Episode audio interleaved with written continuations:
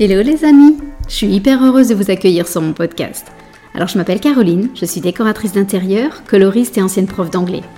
Et je suis aussi la créatrice du programme Bonjour ma nouvelle vie, qui est une formation en ligne en coaching de groupe pour enfin avoir le métier de tes rêves, décoratrice d'intérieur. Si tu veux d'ailleurs en savoir plus, je t'invite à aller sur mon site www.bonjourmanouvellevie.com. J'ai accumulé pas mal d'expérience depuis 10 ans et j'ai très envie de vous faire partager tout ça et non plus le garder pour moi.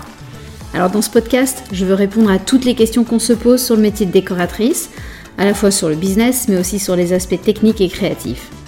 Tout ça pour vous faire entrer dans la vraie vie d'une décoratrice avec ses hauts et ses bas.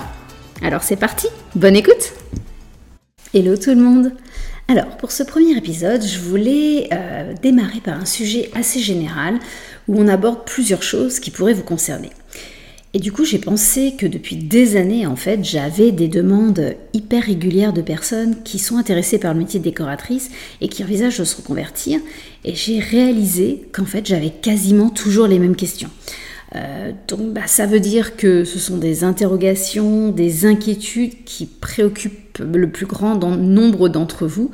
Euh, et donc c'est ce que je, me suis dit que j'allais compiler toutes ces questions euh, que je reçois régulièrement et j'ai juste voulu les transmettre aujourd'hui dans ce, premier épisode de podcast. Alors première question que j'ai, bah, qui est un peu en général le B à bas effectivement, la question c'est comment es-tu devenue décoratrice d'intérieur?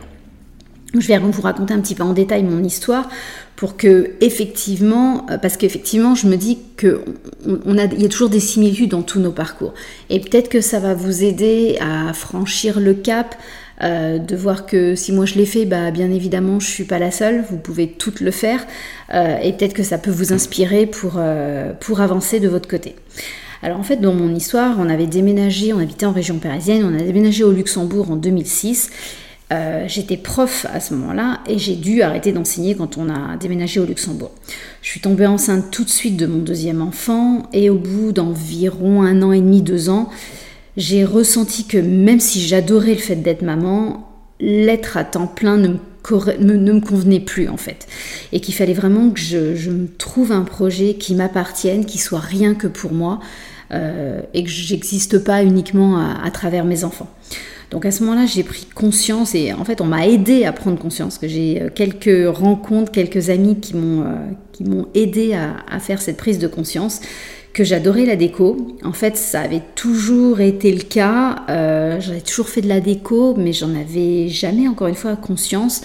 Euh, quand j'étais ado, par exemple, j'avais euh, passé des heures et des même des semaines, c'était dingue, à créer un coin euh, Angleterre dans ma chambre parce que j'étais passionnée d'Angleterre et c'est pour ça que j'étais après prof d'anglais. donc voilà, déjà je, bougeais toujours les meubles de ma place de ma chambre, je changeais toujours plein de trucs. Donc c'était là, je, je le savais même pas en fait, j'en avais pas pris conscience.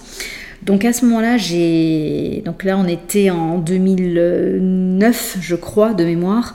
Euh, je me suis inscrite à une formation en ligne. Euh, alors à l'époque, c'était par correspondance, euh, une formation en ligne avec l'idée en fait de honnêtement au départ j'avais pas l'idée d'en faire un métier mon idée première c'était uniquement de me trouver un hobby de, me trouver une activité qui m'épanouisse pas mal donc ouais, au départ, vraiment, il n'y avait pas du tout l'idée d'en faire, euh, un job.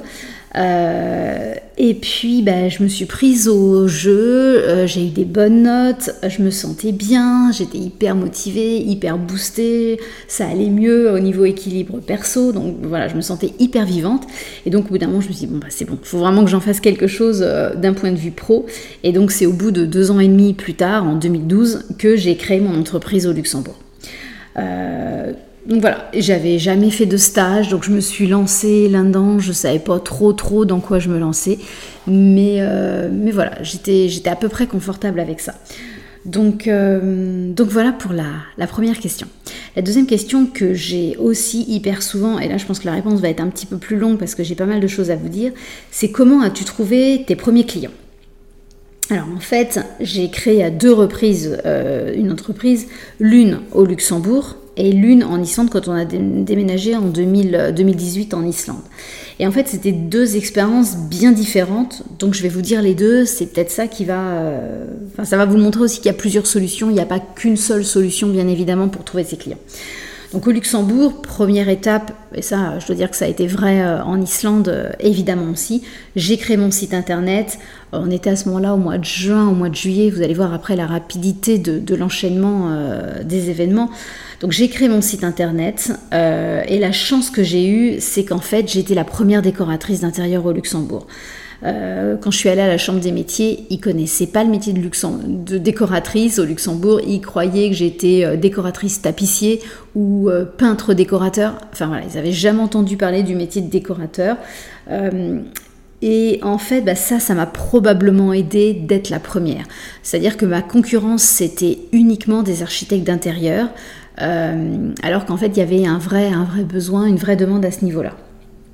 Et en septembre, donc voilà, je vous disais que j'avais créé l'entreprise, c'était en mai que j'ai créé l'entreprise, site internet juin-juillet, et dès septembre, j'ai reçu un premier email de quelqu'un d'intéressé. Ça a été mon premier client, ça a été mon premier projet. Alors c'était un tout petit projet, je me souviens, c'était juste une petite salle de jeu d'enfants euh, en sous-sol, mais euh, évidemment j'étais aux anges. Euh, donc, donc voilà, premier conseil pour trouver ses premiers clients, le site internet, inévitablement. Et puis deuxième action euh, que j'ai menée et que bah, vous pourrez euh, faire aussi bien évidemment, c'était de rentrer en contact avec une autre décoratrice. En fait, qui s'est lancée, euh, le hasard des choses faisait qu'elle se lançait à peu près en même temps que moi, peut-être un tout petit peu avant moi. Et on, s'est dit qu'au lieu de se voir comme concurrente, bah, on allait plutôt unir nos forces euh, et, quand j'y pense, on, était toutes les deux des bébés décoratrices en fait. On avait très très peu d'expérience euh, l'une et l'autre, mais je pense qu'on s'est rassurés mutuellement, euh, sans vraiment se l'avouer d'ailleurs. on s'est jamais dit ça, mais voilà, on a décidé de faire des choses ensemble. La première chose qu'on a décidé de faire ensemble, c'est de faire un, un salon. On il y avait un salon sur l'habitat au Luxembourg, une foire. On a pris un stand de 9 mètres carrés toutes les deux. Euh, c'était le plus petit possible. On avait zéro budget, évidemment. On démarrait nos, entreprises. On n'avait vraiment pas beaucoup, d'argent à y consacrer. Et pendant 5 jours, on a exposé. Donc, c'est, euh, on, a rencontré, on a été au devant des clients. Et bah, ça a été nos premiers, euh, nos premiers vrais gros clients, vrais gros projets. et puis, donc voilà, moi c'est vraiment ce salon qui m'a complètement lancé au Luxembourg où là j'ai eu, j'ai plus exactement mes mémoires, voilà, je crois que c'était à peu près 5-6 euh, vrais projets euh, suite à, cette, à cet événement. Donc voilà, ça ça a été le début et après euh, après bah, j'ai pas eu vraiment besoin de, prospecter parce que le bouche à oreille était enclenché. Il y a une autre chose aussi qu'on a faite avec cette, décoratrice euh, toutes les deux, on a mis en place des apéros déco. Donc vous connaissez peut-être mes apéros déco aujourd'hui que je fais sur Zoom euh, en virtuel, mais en fait à l'époque on les faisait, euh, on les faisait évidemment en présentiel. on faisait des soirées qu'on organisait chez des fournisseurs, dans des boutiques autour d'un thème. Donc par exemple, on avait été chez un cuisiniste avec comme thème bah, la décoration et l'aménagement des cuisines. On avait fait ça aussi, je me souviens, chez un fournisseur de papier peint. Donc on avait donné, euh, on, faisait d'abord des mini-conférences, euh, on donnait plein de conseils euh, sur, ce thème-là. Et puis après, ben, il y avait un apéro et on partageait, on échangeait avec les clients, voilà, on, on partageait leur, leur, début de projet, etc. donc voilà, donc le conseil supplémentaire que je peux vous donner lié à cette expérience, c'est l'importance de créer du lien. Ne restez vraiment pas seul à vos débuts, euh, n'ayez pas peur de la concurrence, elle existe, c'est certain, mais je pense que l'importance euh, bah, de, joindre nos forces, de joindre nos énergies, euh, moi en l'occurrence, c'est vraiment ce qui m'a aidé. J'ai bénéficié de son réseau elle, elle a bénéficié du mien. Euh, donc ça a été vraiment euh, du gagnant-gagnant pour nous deux. On a créé une énergie autour de ça. Les fournisseurs, les magasins étaient ravis d'organiser quelque chose aussi. Donc vraiment ça et ça montrait, euh, ça montrait notre enthousiasme, ça montrait notre expertise. Ça a été vraiment que du bénéfice. Donc voilà. Donc conseil osez participer à un événement, osez investir, même si au début vous n'avez pas beaucoup de budget. C'est logique que quand on crée nos entreprises, on n'en a pas. Mais voyez-le comme un investissement. Euh, allez à la rencontre des clients, euh, allez à la rencontre de vos prospects. Euh, il faut vous faire connaître, il faut vous montrer, il faut montrer votre personnalité. Et c'est vraiment les meilleurs endroits pour, pour rencontrer vos éventuels clients. Mon expérience de l'Islande, à l'inverse, ça a été assez différent euh, parce que je suis arrivée dans un pays où je connaissais personne, où strictement personne ne me connaissait. Euh, et il y a eu beaucoup de difficultés dans cette, euh, dans cette étape-là, euh, bah, notamment que je parlais pas l'islandais. Je l'ai un petit peu appris au fur et à mesure, mais bon, honnêtement, voilà, j'étais pas dans la langue. Les Islandais parlent tous complètement anglais et moi aussi, donc c'est pas, c'était pas un souci de, communication. Mais par contre, voilà, je parlais quand même pas la langue locale et ça, ça a été, ça a été une difficulté supplémentaire. Mon business model au niveau de l'Islande n'était pas du tout, du tout le même qu'au Luxembourg. Au Luxembourg, j'avais créé une agence de décoratrice intérieure, je me faisais des prestations de décoratrice intérieure. En Islande, j'avais eu envie de complètement, de quelque chose de complètement différent. Et euh, j'avais décidé d'ouvrir une, boutique showroom où j'exposais des marques euh, partenaires euh, des marques que j'adorais, par exemple comme Ligne Rosée, comme Elitis. Euh, j'avais sélectionné des marques de luminaires que j'aimais beaucoup. Euh, voilà. Et j'avais, je pense que j'en avais une douzaine, quelque chose comme ça. Et donc j'avais créé un showroom où j'exposais et mettais en scène tout ça avec des papiers peints, des tissus. Enfin voilà, il y avait un mélange de matériothèque et vraiment de, d'aménagement comme dans un salon un petit peu. voilà. J'avais pris un, un, espace en plein centre de Reykjavik, en plein, voilà, en plein milieu en plein centre. Euh, je ne vais pas vous analyser aujourd'hui ce business model, on pourra, évidemment, on aura sûrement l'occasion d'en reparler. Euh, il, y a eu, euh, il y a eu des réussites, bien sûr, ça, a marché au final, mais il y a eu aussi des, vraies grosses difficultés et des choses qui ne me convenaient pas tant que ça. Mais ça, j'aurai sûrement l'occasion de vous en reparler un petit peu plus tard, c'est pas forcément le, le sujet aujourd'hui. Mais en tout cas, ce que j'ai fait en Islande pour me faire connaître, donc avoir un local. Ça, évidemment, ça a marché parce que les gens passaient devant, moi.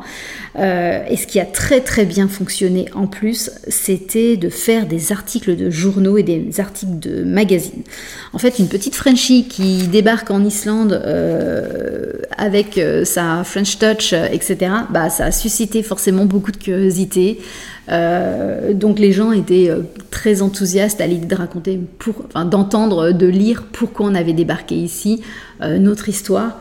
Euh, donc voilà, ça a amené aussi des premiers clients parce que, parce que je, sortais un petit peu euh, de, des tendances purement islandaises, j'avais une autre sensibilité, etc. Donc ça, ça m'a beaucoup, beaucoup aidé aussi de pouvoir raconter mon histoire euh, et voilà, de, faire venir les gens à moi grâce à tous ces articles de journaux euh, et de magazines que j'ai pu faire. J'ai fait des photos de ma maison, j'ai fait plein de choses comme ça. Et donc ça, ça m'a énormément aidé. Donc ça peut être un conseil aussi, ça peut être une chose à mettre en place en fonction de vos situations géographiques qui peut être vraiment intéressante. Ce que j'ai fait énormément en Islande aussi, que je n'avais pas du tout fait au Luxembourg à l'époque parce que c'était pas la même époque justement, c'est travailler sur les réseaux sociaux. Donc j'avais, euh, j'ai passé beaucoup beaucoup de temps euh, sur Instagram, sur Facebook, à créer un compte, euh, voilà, essayer de, communiquer un petit peu sur mon activité. et Instagram forcément m'a pas mal aidé aussi à me faire, à me faire connaître à ce niveau-là. Donc voilà, prenez, j'espère que vous allez pouvoir prendre des, conseils aussi de, ça. Il y en a, plein d'autres façons euh, euh, d'attirer les premiers clients à soi. Euh, j'avais fait des conférences aussi, je pense à ça tout d'un coup. J'avais fait, j'avais créé, j'avais participé à un podcast. J'avais moi-même créé un podcast aussi en Islande. Enfin voilà, il y avait, tout ça que j'ai pu mettre en place. Troisième question que j'ai régulièrement, c'est y a-t-il une routine dans le métier de décoratrice? Alors, comme dans tout métier, j'ai envie de vous dire, oui, il y a des tâches récurrentes. Ça serait, euh, et puis des tâches plutôt rébarbatives, euh, voire carrément chiantes d'ailleurs, pour être, pour être honnête. Et en ce qui me concerne, ce que je trouve euh, pas très épanouissant et pas très agréable euh, à gérer, c'est tout ce qui est administratif. C'est gérer mes factures. Alors j'ai énormément de chance parce que j'ai un mari qui travaille, euh, qui travaille dans finance compta, donc il a toujours su m'aider à ce niveau-là. Mais, euh, mais voilà, donc tout ça, toutes ces contraintes purement administratives, c'était pas, euh, pas vraiment très drôle pour moi et je tombais vite dedans. Enfin voilà, c'est vraiment la partie routinière euh, qui, qui m'amusait pas trop. mais honnêtement, je trouve que le métier de décoratrice d'intérieur n'est pas un métier de routine. c'est pas un métier où on s'ennuie en fait. C'est-à-dire que bah, globalement, tous les clients sont différents, chaque projet est unique. Et en fait, si on veut s'en donner la peine, bah, la création, la créativité, elle est toujours au rendez-vous. C'est à nous de nous renouveler, c'est à nous d'aller euh, chercher des nouveautés. évidemment, euh, il y a par exemple tous les salons maison et objets, il y a euh, les rencontres avec les fournisseurs, voilà, ne pas hésiter à, varier, à aller découvrir des nouvelles marques, des nouveaux fournisseurs. Il y a toute la curiosité qu'on peut développer au quotidien. Donc, grâce à, grâce à cette créativité et, cette multitude euh, sans fin en fait de, fournisseurs qu'on peut trouver, le métier de décoratrice d'ailleurs n'est clairement pas un métier routinier. Euh, après, pour être très transparente, parce que l'idée de ce podcast aussi, c'est pas de, vous envoyer du rêve coûte que coûte. Euh, voilà, c'était vraiment de, parler, d'être honnête dans, le, dans ce que je peux vous rapporter comme témoignage. C'est vrai qu'au bout de dix ans, euh, je trouve malgré tout que certaines demandes deviennent très similaires. Je pense notamment au salon. Euh, il y a beaucoup beaucoup de demandes pour refaire un espace de vie, un salon. Et c'est vrai qu'au bout de dix ans, c'est le genre de demande qui m'amuse un peu moins. J'ai quand même malgré tout l'impression d'une certaine routine dans cette demande-là. Euh, qui fait que bah, c'est un peu plus dur d'être toujours créatif quand on a vraiment des demandes très semblables. Alors fort heureusement, il y a beaucoup beaucoup de, demandes qui sont beaucoup plus originales, beaucoup plus diversifiées, euh, des, pièces de vie, des choses comme ça. Euh, j'avais aménagé par exemple une cave à vin euh, il n'y a pas très longtemps, juste avant de partir en Islande, c'était super fun. donc voilà, il y, a, toujours des demandes qui sortent du lot, des lieux professionnels, des choses comme ça. Mais voilà, c'est vrai qu'au bout d'un certain nombre d'années, j'ai trouvé, j'ai remarqué une certaine routine dans les projets parce que les demandes des clients étaient quand même très, très semblables. Quatrième question, maintenant, si on passe à la suivante, est-ce que tu réussis à en vivre? Alors effectivement, hein, c'est une question euh, bien bien légitime. Euh, parce que euh, notre idée n'est pas de, faire que la décoration d'ailleurs soit juste un hobby, sinon ça sert à rien d'en de, faire une formation et ça sert à rien de créer son entreprise, il faut juste le faire vivre à titre personnel et c'est complètement ok. Donc si on crée son business de décoratrice, oui bien sûr c'est pour en vivre toujours, on n'est pas là pour enfiler des perles, donc on veut vraiment, on veut vraiment en vivre. En Islande et entre l'Islande et le Luxembourg, j'avais deux business models très différents, ça je vous l'ai dit juste avant. Euh, donc en Islande, j'avais beaucoup de charges. Euh, c'est-à-dire que j'avais notamment le loyer, j'avais l'équivalent, si je me souviens, d'à peu près aux 2000, 2000 euros de loyer euh, globalement. Euh, donc ça fait voilà quand même pas mal de charges au quotidien, euh, sans compter euh, voilà les, frais, quelques frais annexes qu'on a toujours. Mais en même temps, il me suffisait de vendre un canapé pour que, bah, pour que je rentre tout de suite dans mes frais au niveau charge. Donc finalement, ça a été, c'était assez facile d'équilibrer le budget malgré tout.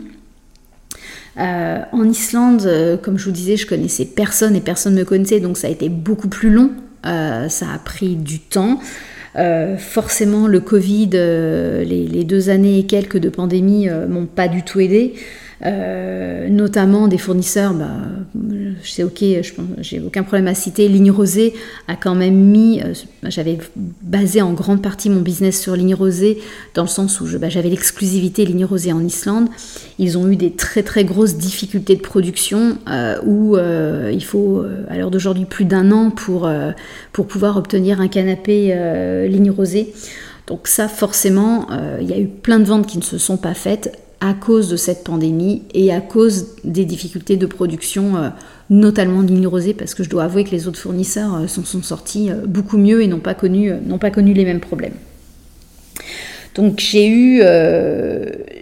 en Islande aussi, j'ai eu les avantages et les inconvénients d'être dans une autre culture que la mienne. Donc, comme je vous disais, j'ai suscité l'enthousiasme parce que euh, et l'intérêt parce que j'étais française et parce que j'avais un savoir-faire, une, euh, enfin, comme on dit, un peu le chic à la française d'un point de vue euh, international. C'est toujours comme ça qu'on projette les Français. et en même temps, bah, je rentrais pas non plus vraiment dans les cases. Donc, ça m'a avantagé et en même temps, je sais que ça a été aussi une difficulté supplémentaire. Donc là, ce que je vous dis, ça a l'air très négatif, mais en même temps, malgré tout ça, oui, ça a marché, oui, j'en ai, vécu, j'en ai vécu sans aucun problème, et même à une certaine époque, alors pas à la fin de la pandémie, hein, parce que ça a été vraiment un peu plus challenging, notamment euh, encore une fois, ligne rosée. mais il y a un moment, je gagnais quand même vraiment bien ma vie et c'était confortable. Donc, donc voilà. Au Luxembourg, à l'inverse, ça a été hyper rapide. J'ai eu des projets très vite. Donc très vite, j'ai pu gagner ma vie, mais le bémol, pour être encore une fois très transparente, c'est que j'étais l'équivalent d'un mi-temps. Euh, à ce moment-là, mes enfants étaient vraiment en bas âge. Euh, je passais euh, leurs 16 semaines de vacances avec eux, donc j'arrêtais de travailler à ce moment-là. J'étais à toutes les sorties d'école. au Luxembourg, on travaillait pas les mardis, enfin l'école, il n'y avait pas d'école le mardi et le jeudi après-midi, donc je passais toutes ces demi-journées avec eux.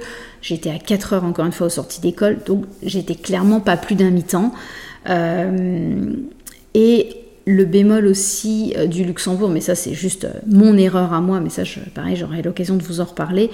Euh, j'ai, au début mes revenus ne comprenaient que mes prestations de service, que mes conseils, etc. et ce n'est qu'au bout de quelques années où vraiment j'ai osé faire de la vente de mobilier, de luminaires, etc.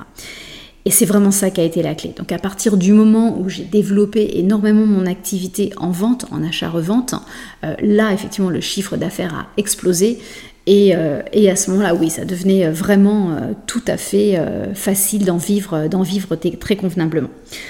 Donc mon conseil pour en vivre, ça, va, ça dépendrait du nombre d'heures que vous y consacrez, parce que si vous êtes maman de plusieurs enfants, peut-être qu'un mi-temps vous conviendra très bien. Donc effectivement, vous n'allez pas gagner le même salaire que quelqu'un qui y consacre euh, toutes, euh, toutes ses journées.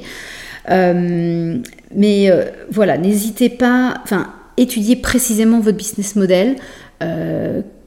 comment est-ce que vous voulez un showroom? Est-ce que vous en voulez pas?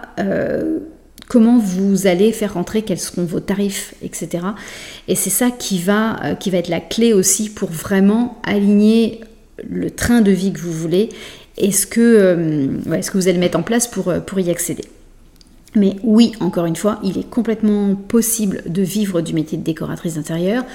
Comme toute création d'entreprise, ça serait vous mentir de, de vous dire qu'en un claquement de doigts, ça va arriver c'est pas vrai. Vous n'allez pas en vivre dans, les premiers mois. Euh, même la première année, c'est quand même un petit, peu, difficile. Donc il faut être patient, mais ça, c'est pas lié au métier de décoratrice d'intérieur. Je pense que c'est lié à toute création d'entreprise. Euh, encore une fois, on voit sur les réseaux sociaux des success stories, euh, mais qui sont complètement déconnectés de la réalité. Donc le commun des mortels ne vit pas d'une activité, d'un lancement d'activité. Euh, les premiers mois, euh, c'est mensonger que de le dire. Donc oui, ça va prendre un petit peu de temps, mais je vous promets qu'il y a plein de façons d'y accéder sans aucun, aucun souci. Voilà pour ce point-là. Cinquième question que j'ai euh, que j'ai très souvent, c'est qu'est-ce que tu aimes le plus et le moins dans ton métier? Alors, ce que j'adore, premier point, c'est la, relation avec les clients. J'adore l'idée d'apporter du bien-être à mes clients, euh, d'avoir l'impression que grâce à moi, ils se sentent heureux chez eux, ils s'y sentent bien. Il y a toujours un avant et un après euh, mon, intervention. Enfin voilà, ils voient les métamorphoses dans leur, dans leur maison. Et clairement, voir leur enthousiasme, euh, le fait d'être remercié pour ça, etc., ça, euh, ça m'a, c'est vraiment quelque chose que j'adore dans mon métier. Et j'adore passer du temps avec eux, j'adore être à leur écoute. Euh, ça, c'est une certitude que c'est le gros point que j'aime, le gros plus de ce métier d'après moi. Euh, j'adore aussi la créativité qu'offre ce métier. Encore une fois, on peut la multiplier à l'infini, donc il n'y a pas d'ennui euh, créatif. Euh, je me suis rendu compte aussi au bout d'un moment que en fait j'adore travailler le beau, j'adore travailler avec du beau, des beaux tissus, des beaux papiers peints, des beaux luminaires. le beau en général en fait, tout ce que moi je trouve beau, ce qui est évidemment très subjectif, mais, mais voilà. Et ça, toucher des belles matières au quotidien, je me rends compte que c'est quelque chose que j'aime énormément. Et puis un point aussi que j'adore, c'est la relation avec les fournisseurs et encore plus que les fournisseurs, les artisans. J'ai toujours euh, eu énormément de plaisir à échanger avec eux, j'adore être sur chantier, j'adore résoudre des problèmes avec eux, j'adore, euh, voilà, leur avancer mes idées, qui me disent oublie, c'est beaucoup trop compliqué, ou au contraire, qui me suivent dans des, dans des idées plus farfelues. Il y a vraiment une chouette, enfin c'est vraiment une belle dynamique et des relations qui sont très très riches. Euh, je suis devenue euh, amie avec certains artisans après. Enfin, vraiment, c'est des, vrais beaux moments de partage. Donc ça, ça fait partie des choses que j'aime énormément de mon métier. Après, dans les choses que j'aime le moins, euh, bah, j'aime pas trop tout ce qui est, ce que je vous disais, un côté administratif, le côté compta. j'aime pas trop la gestion des livraisons. encore une fois, c'est beaucoup de paperasse, de suivi. ça contraint à être assez carré, assez rigoureux, ce qui n'est pas hyper naturel chez moi. Il faut toujours que je me force à, être, euh, être, très organisée. C'est pas, euh, pas ma zone de, talent euh, initial. Donc ça, je suis pas méga fan. et puis, bah, il y a une chose, c'est un peu une évidence, mais que j'aime moins dans mon métier, c'est la gestion des clients difficiles. J'avais tendance à dire au départ, ça s'est peut-être un peu calmé sur le temps après, mais il y en a un par an. Globalement, il y a un client par an qui est pas agréable, euh, il y a un client par an qui est euh, voilà qui, qui, remet tout en cause, qui est, avec qui le projet n'est pas fluide. Euh, où la relation a du mal à s'instaurer. voilà, il y a, un client, ça m'arrivait d'avoir, heureusement très rarement, hein, mais un client malhonnête qui à la fin décide de ne pas vouloir payer le solde de la, prestation. Euh, enfin voilà, ça existe encore une fois, tous les clients ne sont pas 100% euh, adorables. Donc ces clients difficiles, ça fait clairement partie des choses que j'aime pas dans mon métier, mais heureusement, c'est complètement compensé par les autres parce que la grosse, grosse, grosse majorité des clients sont tellement contents du, de la, enfin de, du service qu'on leur apporte, du mieux-être qu'on leur, qu'on leur propose, que c'est des relations, relations hyper chouettes. Donc, euh, donc voilà. Et dernière question que j'ai pu relever, euh, que j'ai très souvent, est-ce que tu te sens pas trop seul euh, Parce qu'effectivement, on, on, est, bah, on est seul dans nos business, donc c'est une question que je trouve très intéressante et très légitime. alors spontanément, je, je, réponds toujours que ah non, pas du tout, je me sens pas toute seule parce que je pense que j'ai fait toujours très attention à m'entourer, euh, notamment, encore une fois, comme je vous disais au départ dans la première question, euh, mes deux copines décoratrices. Euh, très clairement, j'ai, j'avais, j'en ai un petit peu moins, j'en ai un peu moins besoin maintenant. Enfin, on en a toutes, un petit, on a moins besoin toutes les unes des autres maintenant parce qu'après 10 ans d'expérience, on est forcément beaucoup plus à l'aise. Mais au début, notamment, on passait les unes les autres, on était un petit groupe, on échangeait énormément, surtout. On s'envoyait nos devis, on se demandait si euh, les unes les autres, est-ce que tu penses que ma tarification, elle est, correcte, elle est juste, est-ce que je suis pas trop cher ou pas assez cher? On s'envoyait nos planches d'ambiance pour se les critiquer mutuellement, pour essayer toujours d'amener nos projets vers quelque chose de, mieux, d'aller toujours euh, au maximum de nos possibilités. On échangeait sur nos problématiques. Quand on avait un cas de figure qu'on n'avait pas rencontré, on appelait une autre euh, qui, euh, bah, par chance, parfois l'avait rencontré aussi. Donc, clairement, le fait d'être très entourée de copines décoratrices fait que je me sens jamais seule dans la pratique du métier parce qu'à tout moment, je peux appeler quelqu'un. je suis aussi souvent en vadrouille, pour être honnête, donc je suis enfin, je pense qu'il y a très peu de journées où j'ai pas de rendez-vous, euh, soit un rendez-vous client, soit un rendez-vous pour aller dans un showroom chez un fournisseur, soit une visite de chantier, soit un artisan qu'il faut appeler pour euh, parler de tel ou tel point. Donc voilà, le métier de décoratrice, c'est un métier très humain, très sociable. Euh, on rencontre beaucoup de monde. Je dis d'ailleurs que pour être décoratrice, il faut aimer les êtres humains parce que sinon, sinon c'est pas la peine. donc voilà. Donc la réponse spontané, c'est non, je me sens pas du tout seule. Après, encore une fois, pour être, pour être très honnête euh, dans ce podcast, ça m'est arrivé de me sentir seule au quotidien, euh, notamment face à certaines décisions à prendre. Des fois, on a, on a besoin de faire évoluer nos business, on a besoin de, on se pose la question est-ce que j'augmente mes tarifs parce que je me rends compte que bah, je suis frustrée liée à ça et je gagne pas assez bien ma vie, donc oui, il faut augmenter les tarifs. Euh, enfin voilà, il y, a des questions, euh, forcément comme tout chef d'entreprise, ce qu'on est en tant que décoratrice, il y a des décisions à prendre. Euh, et parfois je me suis sentie un peu seule face à ces décisions. Alors encore une fois, c'était, c'est pas complètement vrai pour mon cas personnel parce que j'ai un mari avec qui, euh, qui partage beaucoup beaucoup euh, de mes décisions, qui me challenge aussi pas mal, qui m'aide à, y voir bien souvent plus clair, euh, qui n'a pas qui pas peur de me dire mes cas de vérité ou au contraire de me, voilà, de me pousser pour aller plus loin. Donc, donc voilà, mais oui, il y a cette solitude face parfois à des décisions pour grandir, pour avancer, pour corriger le tir, euh, des choses comme ça. Euh, et puis, euh, j'ai pris conscience de ça, notamment de, cette impression de solitude, notamment parce que ma plus belle année, dans mes 10 ans, ma plus belle année d'exercice, c'est celle où j'ai une stagiaire avec moi. Donc, il y a eu Sarah qui a passé une année entière avec moi. Euh, et nous deux, ça a été une telle évidence. Alors, euh, personnellement, hein, c'est sûr que humainement, on est devenu, on était hyper complices. Euh, et puis, bah, on est toujours amis aujourd'hui, alors que ça fait 6 ans, 5-6 ans de ça. Mais on a eu aussi, je me suis rendu compte que le fait d'avoir quelqu'un au quotidien avec moi, cette complicité au boulot, pouvoir échanger, etc., bah, ça a été une source d'épanouissement j'avais pas pensé à quel point travailler en équipe serait une source d'épanouissement pour moi. Et le fait de ne jamais être seule au quotidien, j'ai juste adoré ça. Euh, donc voilà, donc avant je me rendais pas compte et c'est le fait d'avoir passé cette année entière avec elle qui fait que je me suis dit oui, effectivement, parfois je me sens seule. Euh, pour la petite histoire, je devais l'embaucher euh, tellement c'était une évidence. Et puis ça a coïncidé avec euh, notre départ en Islande. donc voilà, on, a, dû, on a dû y renoncer, elle comme moi. Mais, mais voilà, donc, donc oui, ça peut être une, une, autre étape aussi quand le business grossit pour ne vraiment pas être seul, d'avoir, d'avoir une stagiaire, d'embaucher quelqu'un. Beaucoup de décoratrices y arrivent au bout, alors clairement pas les premières années, hein, ça, serait, ça serait se mentir, mais au bout de, de quelques temps c'est une étape suivante pour, c'est l'étape en général évidente suivante pour faire grossir un petit peu le business et pour, euh, répondre à des, à des nouveaux besoins.